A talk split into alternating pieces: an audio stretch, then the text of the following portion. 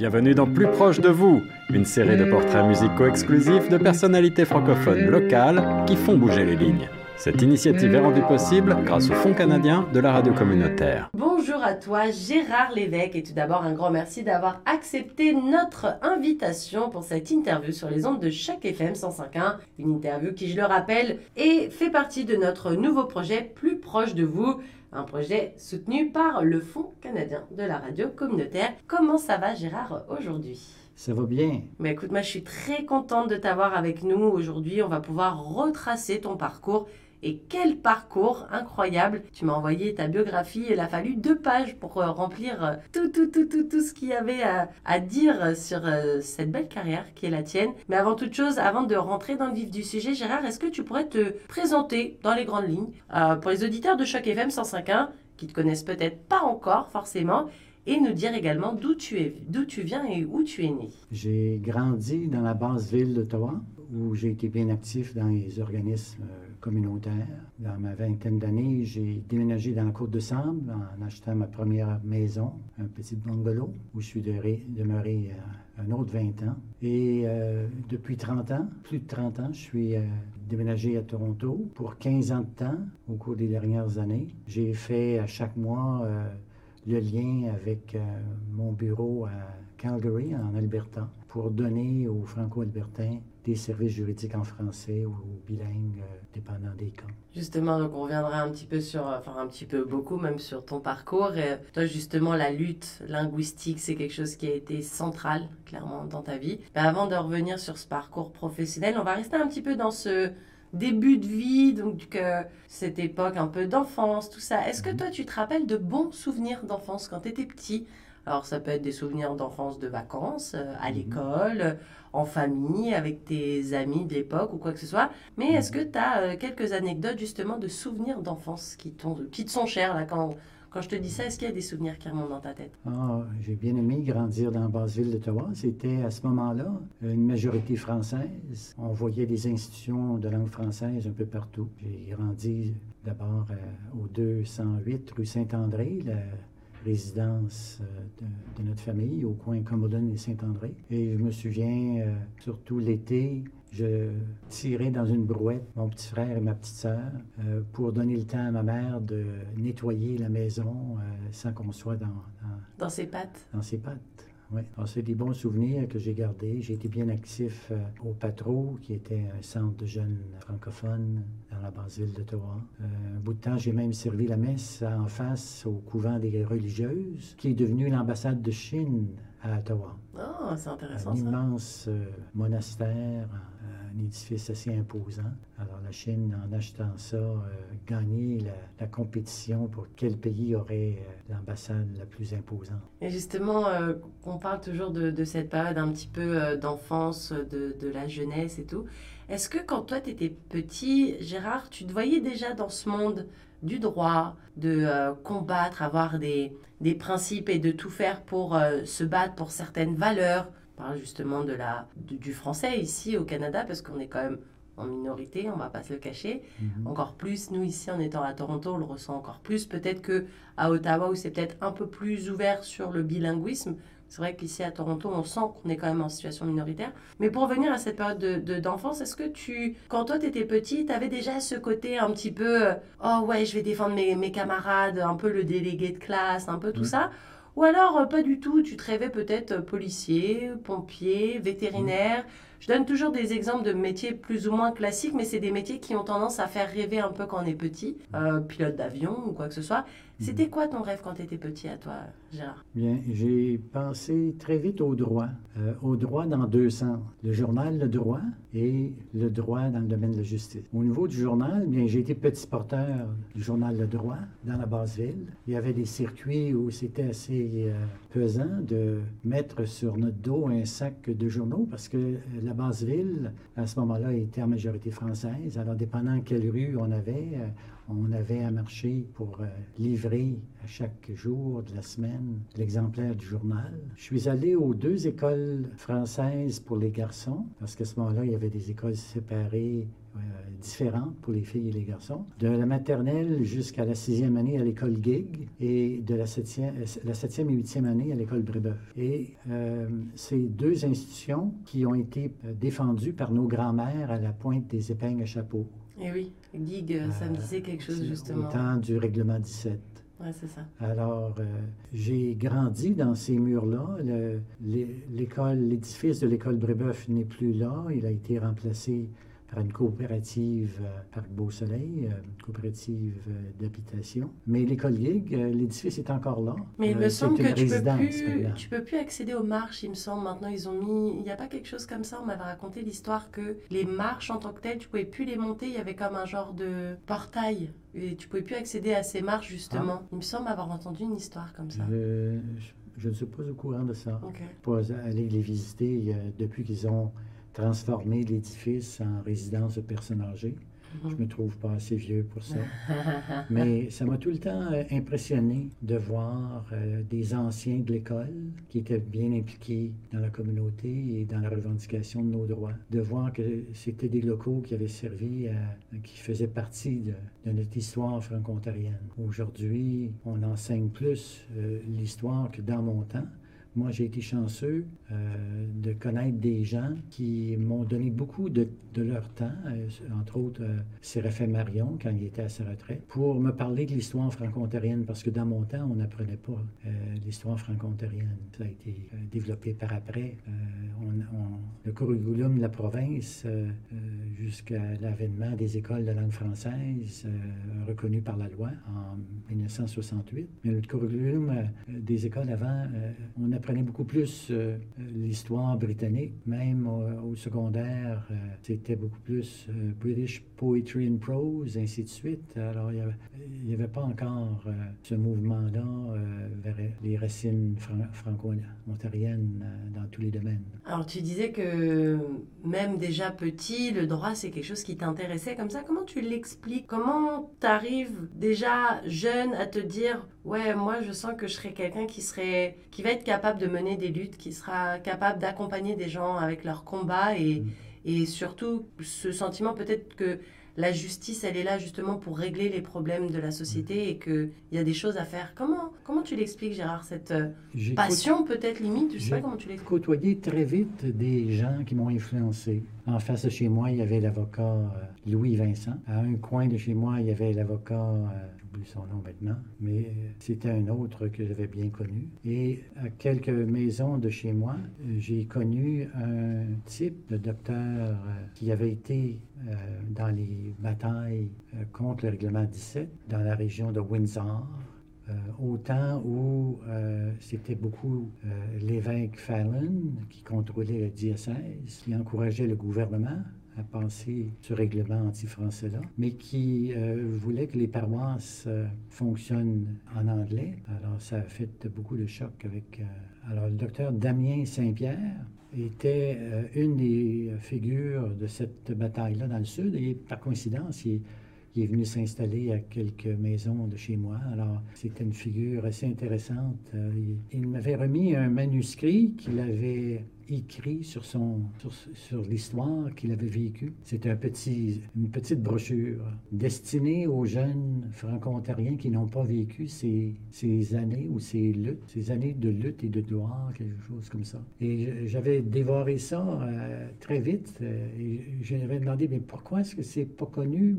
C'est pas dans les écoles, c'est pas connu. Il a dit, ah, on m'a dit que c'était trop tôt pour euh, publier ça, qu'il y a trop, ça réveillerait trop de cicatrices dans la communauté, euh, ça pourrait euh, créer des divisions. Mais si ça t'intéresse, je te donne le manuscrit tu peux le publier si tu veux, si tu vois que ça peut être utile. Et c'est ce que j'ai fait. J'ai ramassé, j'ai recueilli des annonceurs, des, annonces payantes pour euh, payer. Et j'avais euh, des amis qui étaient à l'Union du Canada, une compagnie d'assurance, une mutuelle, qui était installée dans Basseville aussi. Avant, c'était l'Union Saint-Joseph du Canada. Et, c'est devenu l'Union du Canada. Et euh, on me permettait à l'occasion de faire imprimer des petites brochures comme ça, et c'en est une que j'ai publiée. Mais ça n'a pas été facile parce que quand j'ai grandi, les organismes franco-ontariens avaient ce qu'ils appelaient des conseillers moraux. C'était habituellement un curé, euh, un religieux qui était bénévole dans l'organisme, qui euh, faisait des conseils. Et quand je lui ai dit que j'avais fait des arrangements avec euh, l'Union du Canada pour publier la brochure du, du de cette histoire, Saint, Saint-Pierre. Il m'a dit Ah, je te déconseille de faire ça.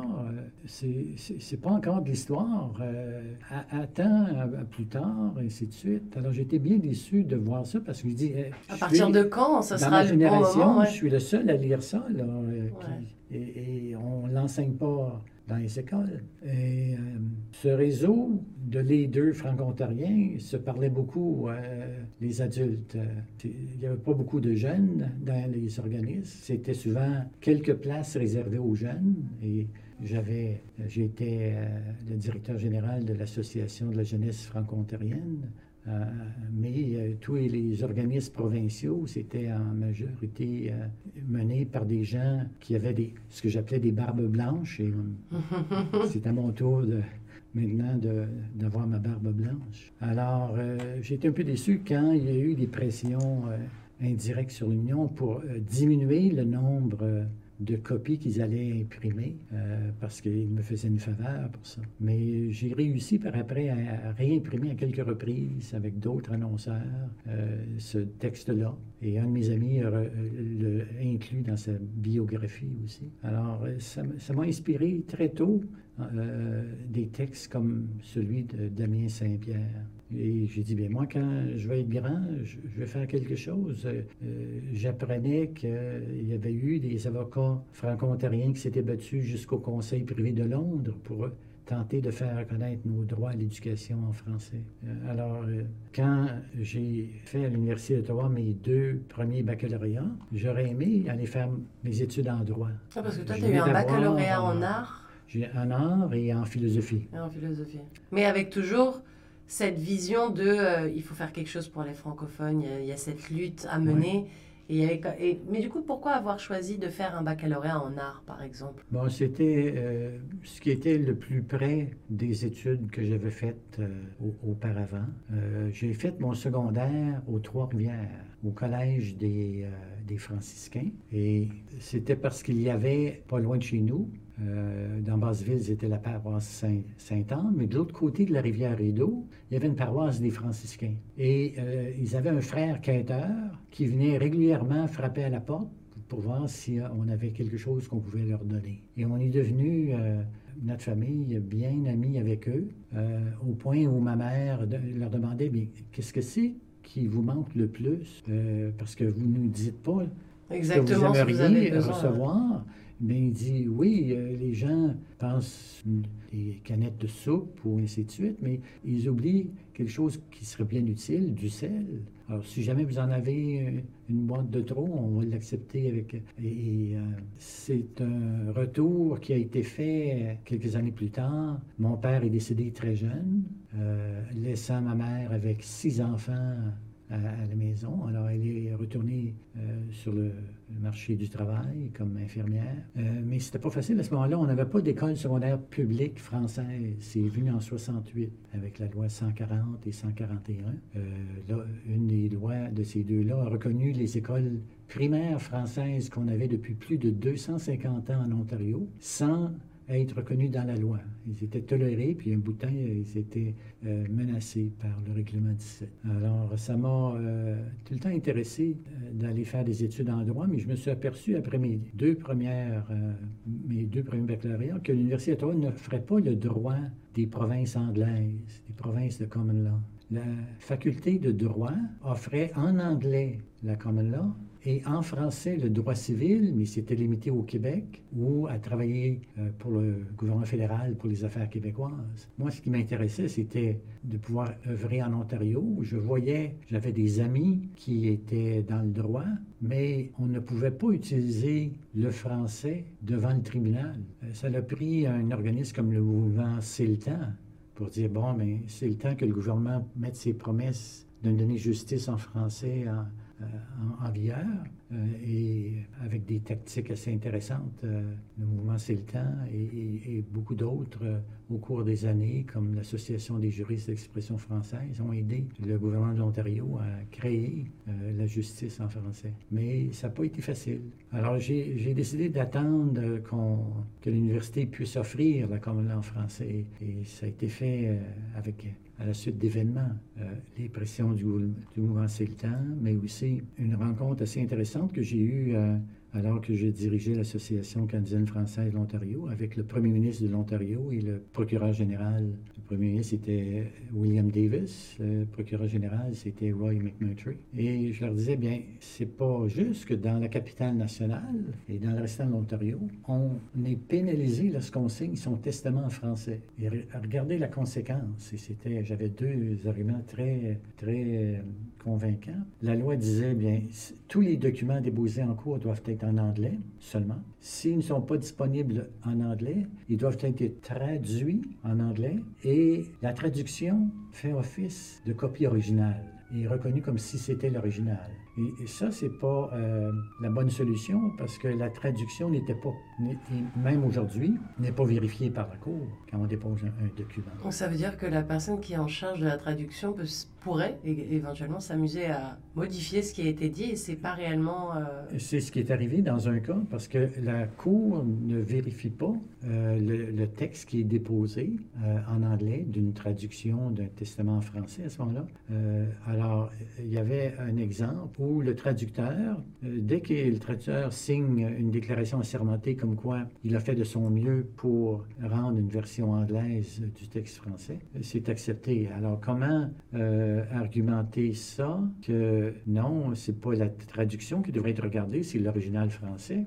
Parce qu'à ce moment-là, la loi ne nous permettait pas de plaider en français, à moins que quelqu'un agisse comme traducteur.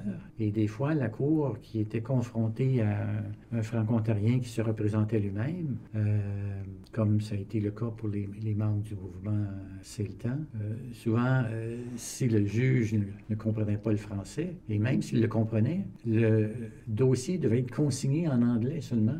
Alors, c'était les paroles prononcées par le traducteur, mais des fois, été un policier qui passait, francophone, qui passait dans, le corridor au palais de justice, au moment où le greffier dit, bien, il nous faut pour la cour euh, quelqu'un qui va traduire euh, en anglais, ce qu'il va se dire en français. Venez, euh, même si vous n'êtes pas traducteur, vous êtes francophone, donc... Euh, N'importe qui euh, pouvait faire le job, en fait. N'importe qui qui maîtrisait les deux langues était capable de... Parce qu'on a l'impression que maintenant, c'est très carré, il faut des traducteurs, des gens qui sont comme, enfin, officiellement déclarés comme étant traducteurs, certifiés, c'est le mot que je cherchais. Mais là, si c'est n'importe quel gars qui passait prendre un sandwich et qui est passé « Ah, tu parles français? Ouais, bon, écoute, mon gars, viens par là, on a besoin de toi. » Oui. Alors, mon premier exemple, c'était de montrer que dans la traduction, il y avait euh, quelque chose qui euh, était très euh, dispendieux. C'était soit un chalet ou quelque chose qui avait été donné à quelqu'un d'autre dans la traduction. Ah ouais? Alors, comment corriger ça alors qu'on ne pouvait même pas le faire en, français?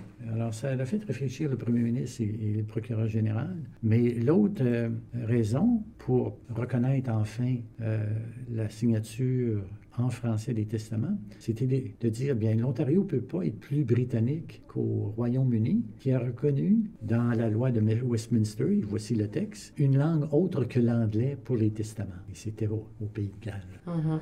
Alors, ça l'a impressionné beaucoup le premier ministre qui a dit euh, avec le procureur général, oui, on va... Euh, considérer l'idée un peu, ouais. Considérer comment faire ça, mais on est certain que ça va nous prendre une nouvelle génération d'avocats qui vont apprendre la common law dans les deux langues pour pouvoir donner des services en français ou dans les deux langues. Et euh, on va vous aider à créer une association avec les francophones et les anglophones qui voudront faire ça. Alors, euh, et, euh, le gouvernement a pris, euh, a gardé sa parole du, procureur général pour une décennie, a donné des subventions au début à l'Association des juristes d'expression française qu'on a créée. Et, dont a été aussi le, président à un moment donné, le directeur, directeur général des juristes d'expression française de 2011 à, de, 91 pardon, à 2001. Oui, durant une décennie, j'ai été à la tête de l'organisme. Alors, j'ai participé à toutes les discussions en faveur et contre euh, l'utilisation des deux langues dans le domaine de la justice. Ça m'a fait connaître des gens un peu partout en français euh, à travers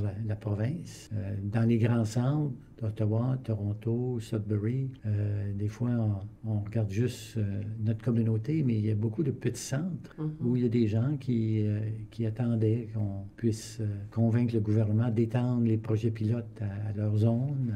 on fait encore aujourd'hui des progrès vers l'utilisation du français dans tous les domaines, y compris dans le domaine de justice. Mais il reste encore beaucoup à faire. Alors justement, cette, cette anecdote, cette histoire que tu me racontes, ça me fait penser que ça c'est une belle perche pour la première chanson qui s'appelle Le début d'un temps nouveau. C'est une chanson de René Claude. Est-ce que tu peux nous expliquer, Gérard, pourquoi cette chanson, elle fait partie de ta sélection musicale? Pourquoi tu voulais qu'elle intervienne, cette chanson? Bien, au début des années 70, euh, j'étais le directeur général de la jeunesse franco-ontarienne, puis on tenait un congrès annuel. Et euh, je pense que c'est en 1970 qu'on a utilisé comme thème « C'est le début d'un temps nouveau ». À ce moment-là, René Claude était très populaire auprès des, des jeunes et on sentait que notre génération euh, ça en venait en grande partie avec des idées neuves, avec euh, beaucoup d'enthousiasme et euh, que ce serait bien différent de ce qu'on a vécu auparavant. Alors, ça a été intéressant. on a eu comme interprète au, congrès Ginette Renault, ça a été à l'école secondaire André Laurando à Vanier. Depuis ce temps-là, les jeunes ont continuer d'être actifs dans la francophonie ontarienne, mais sous différents vocables, parce que les jeunes aiment souvent faire leur propre empreinte et pas toujours continuer l'organisme des générations précédentes. Moi, j'ai continué euh, euh, comme directeur général la JFO, l'Association de la jeunesse franco-ontarienne, qui avait été créée en 1949. Mais après moi, euh, d'autres ont préféré refaire des structures à partir de zéro. Et... Parce que des fois, c'est plus simple aussi, je pense, de reprendre quelque chose de zéro que de récupérer le bébé, entre guillemets, là où il est et mhm. essayer de l'amener vers là où on voudrait, parce que ça va dépendre de plein de choses, alors que si mhm. on reprend quelque chose à zéro, ben, on est plus ou moins maître de là où on va amener le projet. Alors que quand on récupère un truc en, cours, ben, il y a quand même le passé à prendre en considération, les mm. avis des gens qui ont déjà amené ce projet jusqu'à présent pour pouvoir prendre des décisions sur l'avenir. Des fois, c'est plus compliqué que juste se dire, bah écoute, on a des bonnes idées, fort de ce qui se passe déjà et ce qui a été mis en place. Peut-être que si on faisait ça de notre côté, à notre sauce, entre guillemets, bah on arriverait peut-être plus rapidement à des objectifs, en fait. Oui, mais Nathalie, des fois, c'est euh, bon d'avoir des adultes qui se souviennent euh, de leur temps de jeunesse et qui vont, parce qu'ils sont en affaires et qu'ils ont les moyens d'aider aujourd'hui, euh, donner un coup de main, un coup de main euh, financier pour aider les structures actuelles. Alors, c'est, ça fait chaud au cœur quand les adultes viennent aider les plus jeunes, mais aussi que les plus jeunes se souviennent, ah, avant nous, il y en a eu d'autres qui ont fait le même combat. Ils n'ont pas eu toutes les victoires qu'on aimerait euh, avoir, mais maintenant, on, va essayer de poursuivre l'œuvre qu'ils ont commencée. Justement, en parlant d'œuvre, on va écouter un extrait de cette chanson, Le début d'un temps nouveau de René Claude.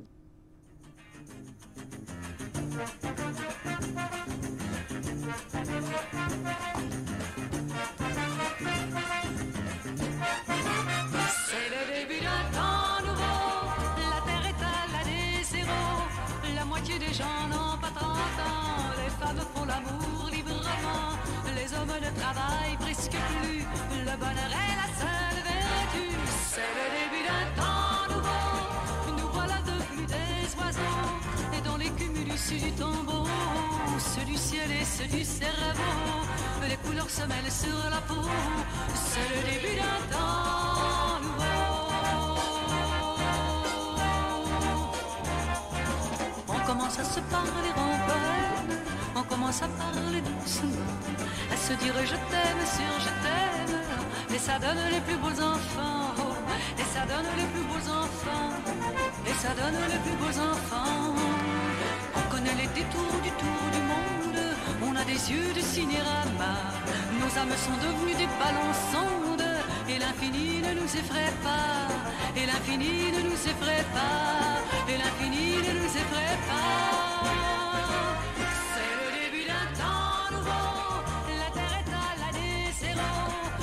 Des gens n'ont pas 30 ans. Les femmes font l'amour librement. Les hommes ne travaillent presque plus. Le bonheur est la seule vertu. C'est le début d'un temps. Donc voilà, c'était un court extrait de cette chanson, Le début d'un temps nouveau de René Claude. Alors justement, on, en est à ce moment où euh, tu fais des rencontres intéressantes, tu te rends compte qu'il y a plein de choses à faire. Comment tu entres dans le monde du droit exactement? Parce que tu le disais, toi tu as étudié, donc tu as deux baccalauréats, un en philosophie, un en art. On est loin à ce moment-là de, bah, de l'examen du barreau, clairement, on n'y est pas Mhm. encore. Comment dans ta tête ça s'assimile, toutes ces idées? Tu dis, ok, il y a vraiment quelque chose à faire maintenant. Je sens que la, la lutte, elle est prête à continuer et je pense que j'ai ma pierre amenée à cet édifice. Mhm. Comment tu dis, ok, je vais vraiment devenir, euh, je vais vraiment faire du droit, je vais vraiment être avocat et je vais passer les, les concours du barreau parce que dans l'imaginatif, dans l'imaginaire des gens, il y a toujours ce truc de, waouh, c'est un concours tellement super dur à passer que faut vraiment le vouloir. On le passe pas juste en disant bon au pire j'aurai un plan B dans ma vie. C'est Ouais. quelque chose que quand on le fait, on travaille, on bûche Ouais. beaucoup beaucoup beaucoup pour être prêt pour justement ce concours. Comment toi dans ta tête ça s'assimile toutes ces idées puis tu dis ok je vais le passer? Parce que non seulement tu as le barreau de Toronto depuis de nombreuses années, mais tu as aussi passé euh, le barreau de l'Alberta. Tu étais membre du barreau d'Alberta de 2005 à 2017. Oui. Et à ce moment-là, euh, on, devait être membre du barreau dans la province où on veut offrir des services juridiques. J'ai continué après euh, avoir terminé ma membriété du barreau de l'Alberta à donner des services en français, euh, des services juridiques en Alberta, euh, grâce euh, à un accord pan-canadien entre les ordres professionnels de juristes qui ont enfin eu une entente nationale où euh, c'est possible pour un, un juriste d'une province de travailler dans l'autre province, mais sous certaines euh, Conditions spéciales. conditions, évidemment. Euh, ça ne doit pas diminuer les compétences euh, requises pour donner les services. Parce Alors, que c'est vraiment très différent d'une province à l'autre, les lois peuvent être très différentes. C'est pour ça qu'on demande. euh, ouais. Mais au niveau fédéral, c'est les mêmes lois. Mm. Alors, dépendant du domaine du droit dans lequel on se spécialise, euh, c'est plus facile. euh, il y a moins de différence d'une province à l'autre. Par exemple, dans le domaine des successions, les testaments, par exemple. Des petites différences, il faut, faut surveiller ça de province en province. Mais par exemple, quelque chose qui va être comme la criminalité de manière générale, un Ah. homicide par Il exemple. n'y a qu'un code criminel pour tout le Canada. Voilà. Contrairement aux États-Unis, Ah. où le code criminel n'est pas fédéral. Les- Et ce qui est un crime aux États-Unis, dans un État, pourrait, peut ne pas être un crime dans l'autre État. Et c'est pour ça, des fois, dans les nouvelles euh, qu'on voit, provenance euh, des États-Unis, on, voit certaines accusations déposées par un État, et il y a des expressions que, ah, c'est différent pour cet État-là euh, au niveau de la procédure, au niveau du droit substantif. C'est incroyable ça, mais par, par contre le Canada, non. Il y a des choses qui sont fédérales et ça restera fédéral, qu'on soit à Vancouver ou à Halifax, les personnes encourent les mêmes choses. Oui, et c'est pour, pour ça que c'est euh, surprenant combien de temps ça nous a pris à gagner l'utilisation du français en matière criminelle. Et oui, parce que c'est les mêmes lois partout, mais du Oui. coup c'était plus compliqué. Ouais. La première loi sur les langues officielles en 1968 disait que les procédures criminelles en français euh, allaient être euh, possibles dans les provinces au fur et à mesure que les provinces euh, accepteraient de rendre les procédures civiles pour les droits de la province en français. Alors, la plupart des provinces ont dit, bon, ben, on a juste à ne pas rendre les procédures civiles en français, puis on va bloquer le fédéral qui veut nous imposer d'utiliser en matière criminelle le français. Alors, euh, ça nous a pris beaucoup de pression sur le fédéral pour revenir dans la législation fédérale avec, et surtout dans le code criminel même, avec tout un chapitre sur les droits linguistiques. Et même là, ça n'a pas été suffisant pour revenir régulièrement pour modifier et faire des pressions pour que le fédéral non seulement passe des lois, mais passe aussi passe en, en conséquence des nominations de juges bilingues aux tribunaux supérieurs, parce que les tribunaux supérieurs, c'est le fédéral qui nomme les juges. Les provinces nomment seulement les juges de la Cour provinciale. La Cour supérieure de l'Ontario, par exemple, et, la Cour d'appel de l'Ontario, c'est des fédérales. Il faut que le fédéral reconnaisse qu'on n'a pas besoin, euh, on n'a pas droit à un pourcentage de, de juges bilingues. On doit avoir des juges qui sont compétents. Et la loi fédérale, tout comme la loi ontarienne et bien de lois d'autres provinces, ont statut d'égalité entre la version française de la loi et la version anglaise de la loi. Alors, de plus en plus, on devrait nommer des gens compétents dans les deux langues, parce que la jurisprudence, les décisions euh, ne sont pas limitées à la version française ou à la version anglaise de la loi, ou à des citations de jurisprudence en français ou en anglais. Non, tout ça peut être argumenté. On argumente le droit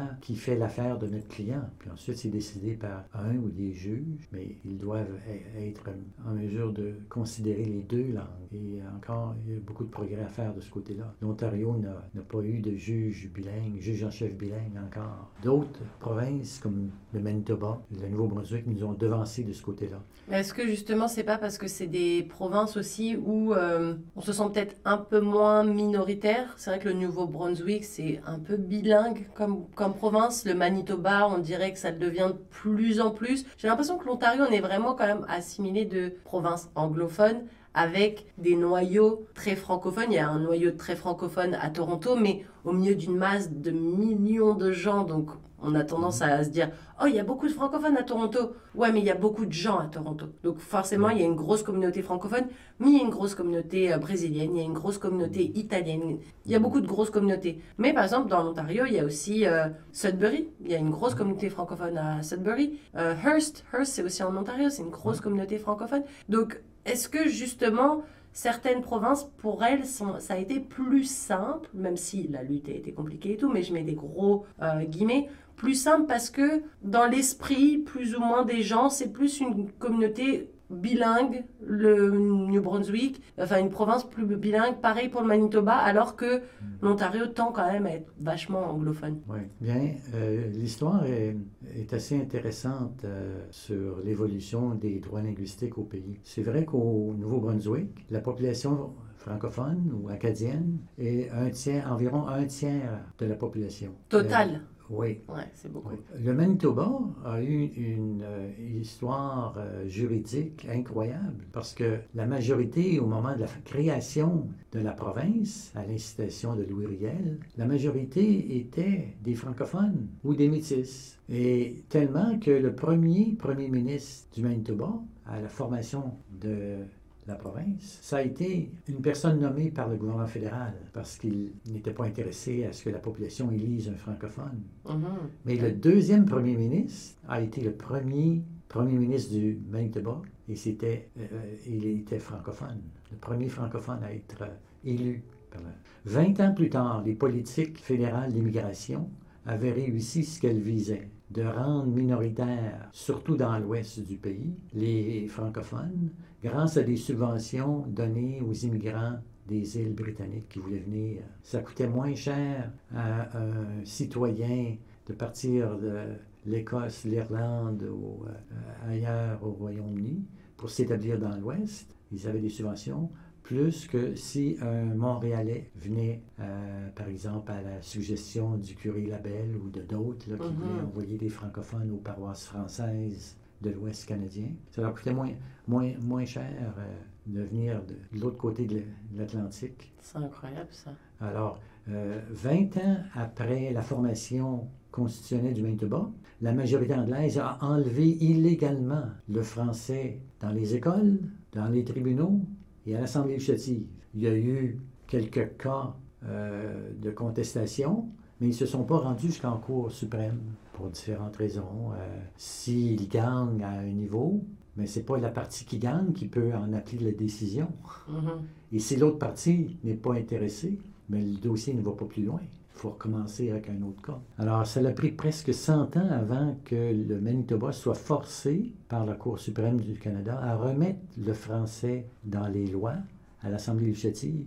Et ça a pris des gens, des militants, comme Georges Forêt euh, et, d'autres comme lui pour amener des causes devant les tribunaux. Alors toi, tu as aussi été euh, directeur de pas mal de choses. Directeur de Téléchef de 84 à 92. Euh, directeur du Centre de traduction des, documents juridiques de 90 à 92. Direction générale des jurys d'expression française de l'Ontario 91-2001. Pourquoi à chaque fois justement t'engager à, ces hauts postes Ou comment on te les a proposés? Comment ça s'amène dans ta vie, dans ton parcours? Parce que c'est des postes où tu es à la tête du truc et tu te Ouais. dis, bah, mon sac à dos, il est lourd, quoi. J'ai peut-être euh, fait une frappe, Hum.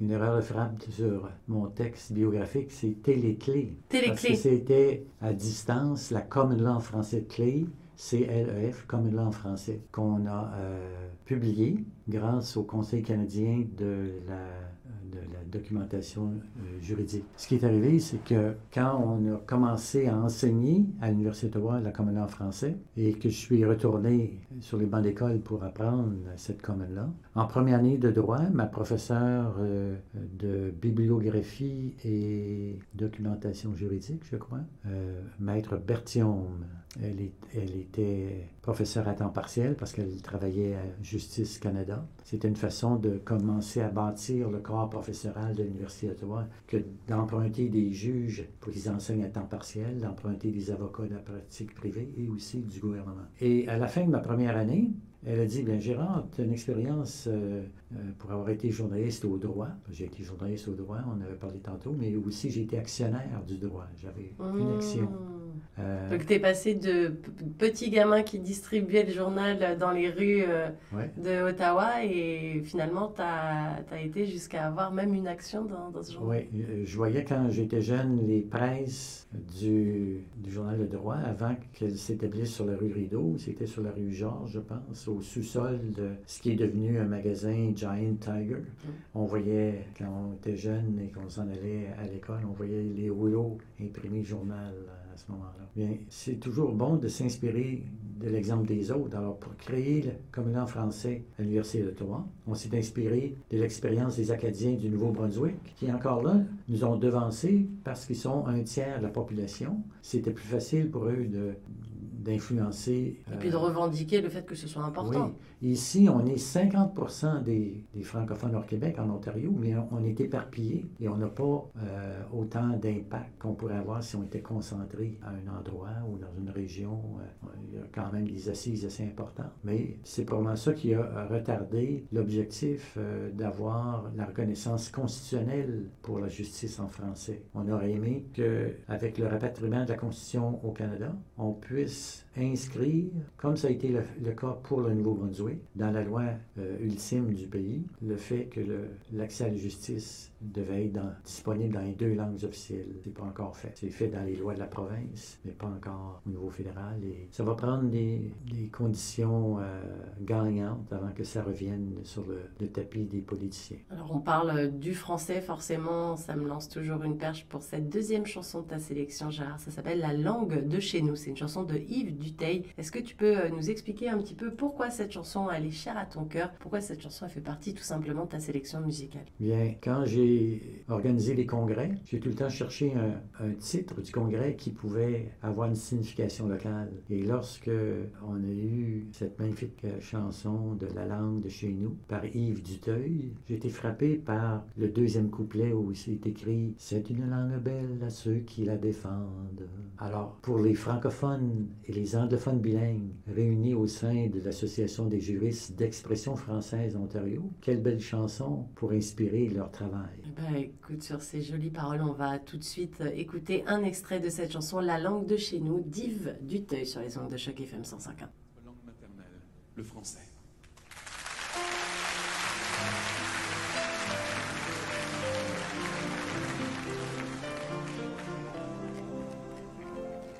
C'est une langue belle, avec des mots super, qui porte son histoire à travers ses accents, où l'on sent la musique et le parfum des airs, le fromage de chèvre et le pain de froment.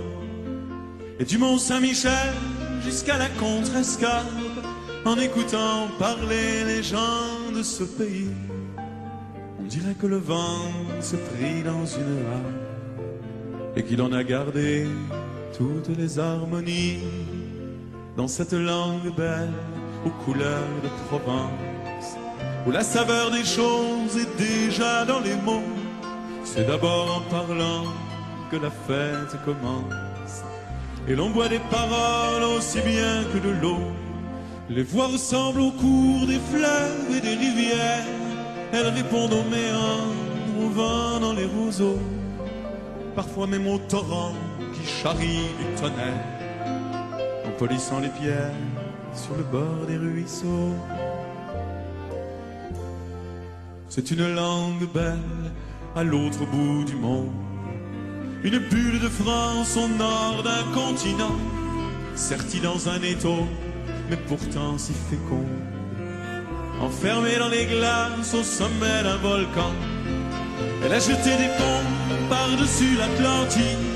Elle a quitté son nid pour un autre terroir. Et comme une hirondelle au printemps des musiques, elle revient nous chanter ses peines et ses espoirs, nous dire.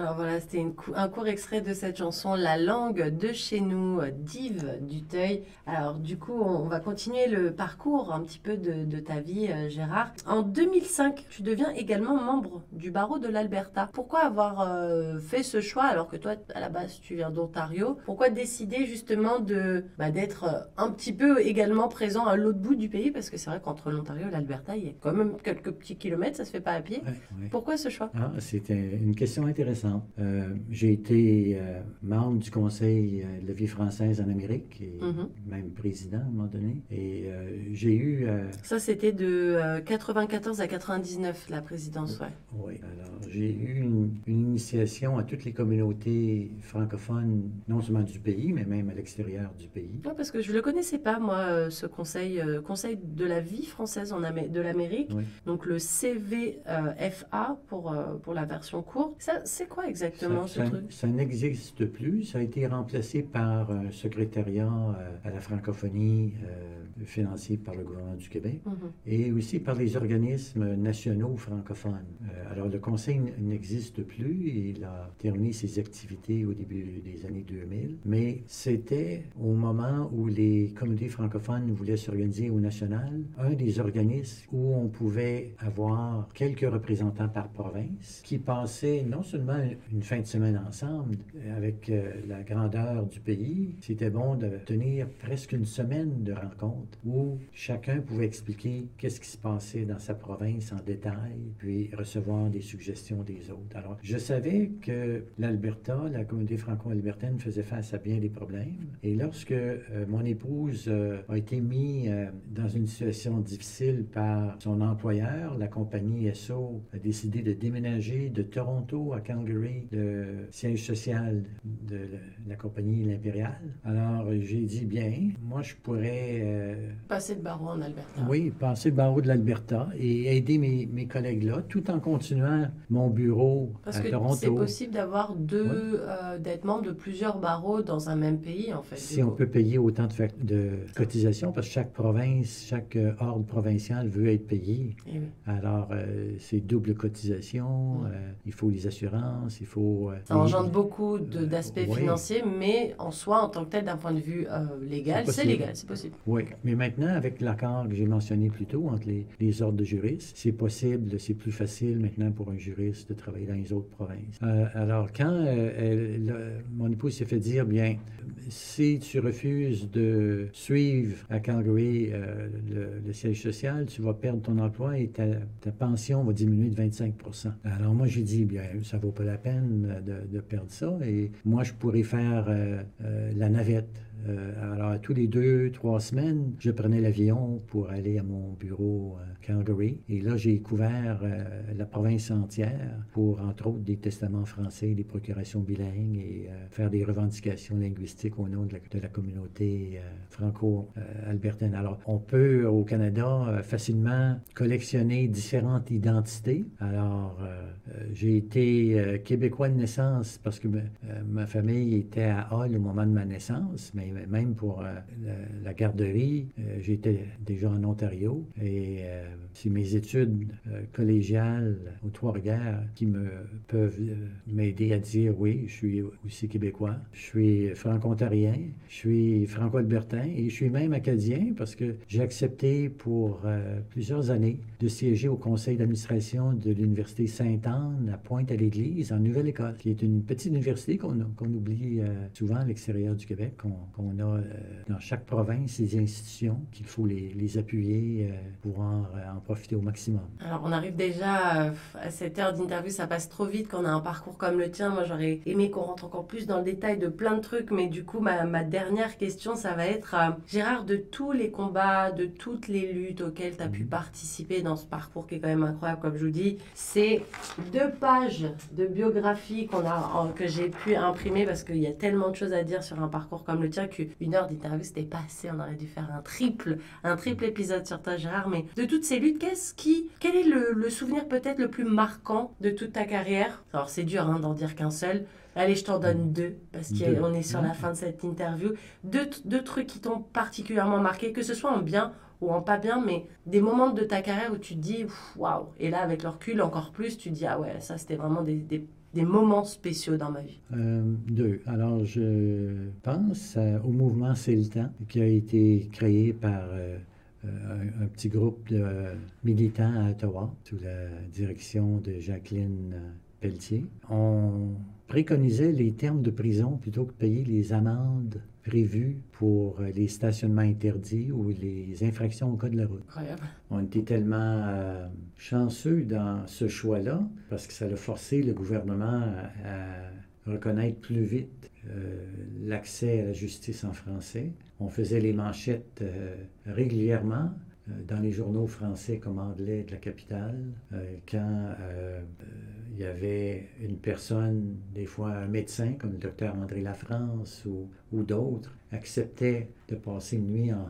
en, prison ou une journée en prison pour avoir ça. Alors j'ai fait ma journée en prison aussi, mais moi ça m'a pris huit causes sur euh, cinq ou six ans parce que euh, l'appareil juridique voyait bien que c'était des causes politiques. Il ne voulait pas nous condamner parce qu'il savait que c'était pour coûter plus cher à la province, quand plutôt que de recevoir un montant pour une amende, ils sont obligés de nous héberger. Il faut d'abord nous transporter euh, dans une wagonnette euh, au centre de détention d'Ottawa-Carleton euh, à, ce moment-là. Mais il y a une franco-ontarienne de Sudbury qui avait également utilisé la même tactique. Mais dans la région d'Ottawa, on est 25 de l'Est de l'Ontario, surtout d'Ottawa, mais de l'Est de l'Ontario, plus un Québécois qui, par sympathie, acceptait la même tactique. Et ça a fait beaucoup de bruit. C'était le maire de la ville de Hull, qui est devenu ensuite ministre dans le cabinet de M.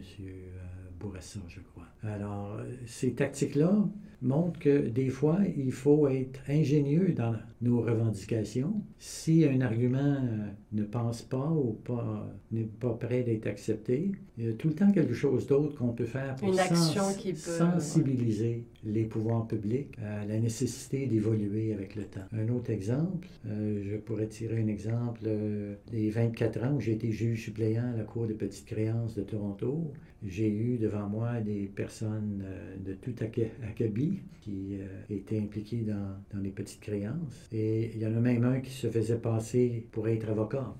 Et quand j'ai découvert euh, qu'il n'était pas avocat, je lui ai annoncé qu'il était pour euh, être associé à ce que j'entende ses causes, parce que je savais que mes collègues ne savaient pas qu'il n'était pas vraiment un, avocat. Alors ça a mené, euh, il a fait, voulu contester ça et ça, s'est retourné contre lui. Il y a eu une ordonnance de ne plus déposer de cause euh, à moins d'avoir une permission d'un juge, mais aussi pour euh, ses actions euh, criminelles.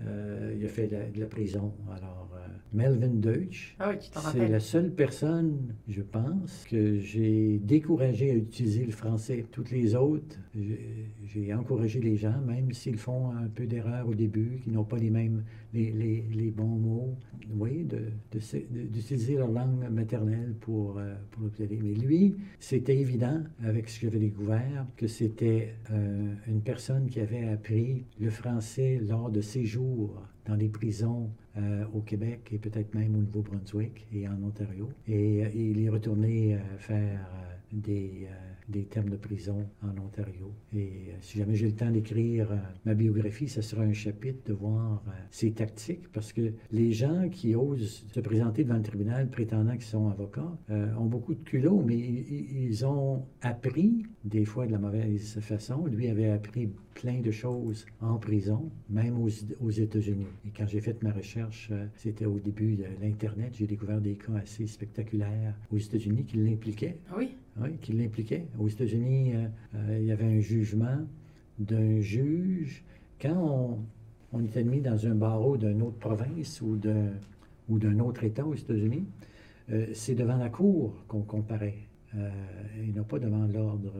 L'ordre confirme qu'on a passé les examens ou ainsi de suite, mais c'est un juge. Alors, quand j'ai demandé à être admis au barreau de l'Alberta, ils m'ont dit Ah oui, mais la cérémonie va être en anglais.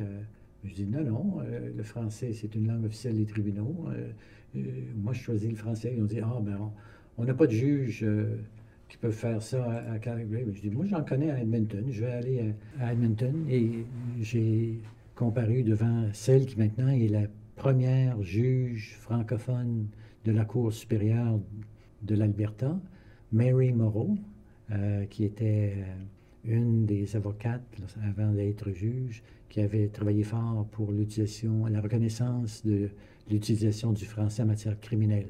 Et euh, elle m'a admis en français au barreau de l'Alberta. Mais euh, ici, pour euh, la Cour des petites créances, là aussi, on a fait beaucoup de progrès au cours des années.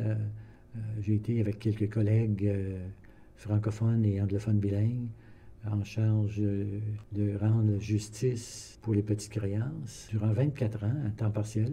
Euh, en français ou dans les deux langues officielles des tribunaux de l'Ontario ou en anglais, dépendant des, cas qui sont devant nous. Et euh, c'est tout le temps quelque chose qui fait chaud au cœur quand on, peut dire euh, on était en partie responsable pour avoir changé une situation qui était incroyable avant où les gens qui étaient qualifiés pour utiliser le français devaient le laisser à la porte de la cour avant que on réussisse à le faire reconnaître dans les lois de l'Ontario que le français, au même niveau que l'anglais, c'est deux langues officielles des tribunaux de l'Ontario. Ben écoute, merci beaucoup Gérard pour avoir euh, pris le temps de revenir un petit peu sur ton parcours de vie. Comme je disais, on pourrait en parler encore des heures et des heures parce que non seulement ton parcours est incroyable, mais aussi toutes ces luttes. Et on voit que quand bien même ici, je le disais, à Toronto, on est en situation minoritaire, on a quand même cette chance d'avoir des services en français et tout ça, c'est pas tombé du ciel.